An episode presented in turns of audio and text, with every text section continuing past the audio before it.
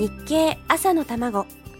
この番組は聞けばわかる読めばもっとわかる日経。日本経済新聞がお送りします。おはようございます。林さやかです。今週はためになる話を日経の記事から拾ってきました。やってみて初めて分かったことはためになることは胸に痛いことが多いんだなということです。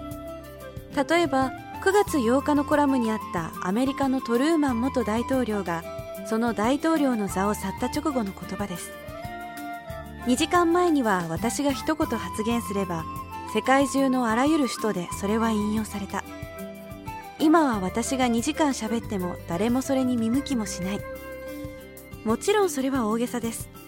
多くの元大統領が退任した後も世界の政治や外交の舞台に登場して活躍しています。でも最高権力にあった人がそれを失う時の寂しさがよく伝わってくる言葉です。サラリーマンが定年退職した途端に年賀状の枚数が大幅に減って寂しい思いをするという話を聞いたことがあります。そうなって初めて奥さんと一緒に船旅をしたりキャンピングカーであちこち行ったりすることに目覚められたらいいんでしょうがやっぱりそれで辛さが全てなくなってしまうわけではないはずで人生を切り替えて気持ちを切り替えてまた新しい生き方をしなくてはいけないんだなと思います。そんな意味でためになるかもしれない最後のお話は9月初旬に2度ほど掲載された作家の林芙美子さんの記事です。花の命は短くて苦しきことのみ大かりきという有名なフレーズがあります。ところが実際にはその続きがあったかもしれないというのです。花の命は短くて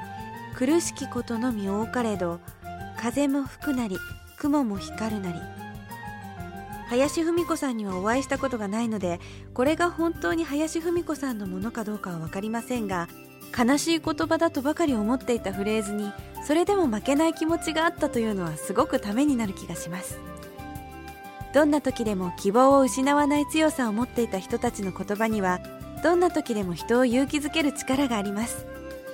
きっと悲しいばかりじゃないはずで風も吹けば雲も光るんです。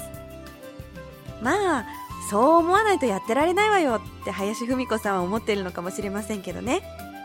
最後はほんの少し勇気の湧くためになる話で締めくくり。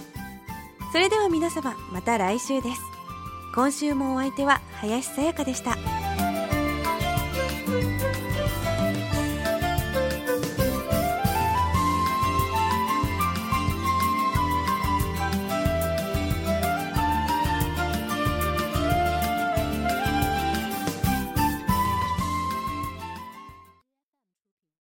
日経をスタートするなら今がチャンス。日本経済新聞ではただいま購読をお申し込みの方に日経朝の卵番組オリジナルタオルや番組パーソナリティ林さやかの直筆サインなど素敵なプレゼントを差し上げています。詳しくはインターネットで日経ネット九州を検索してください。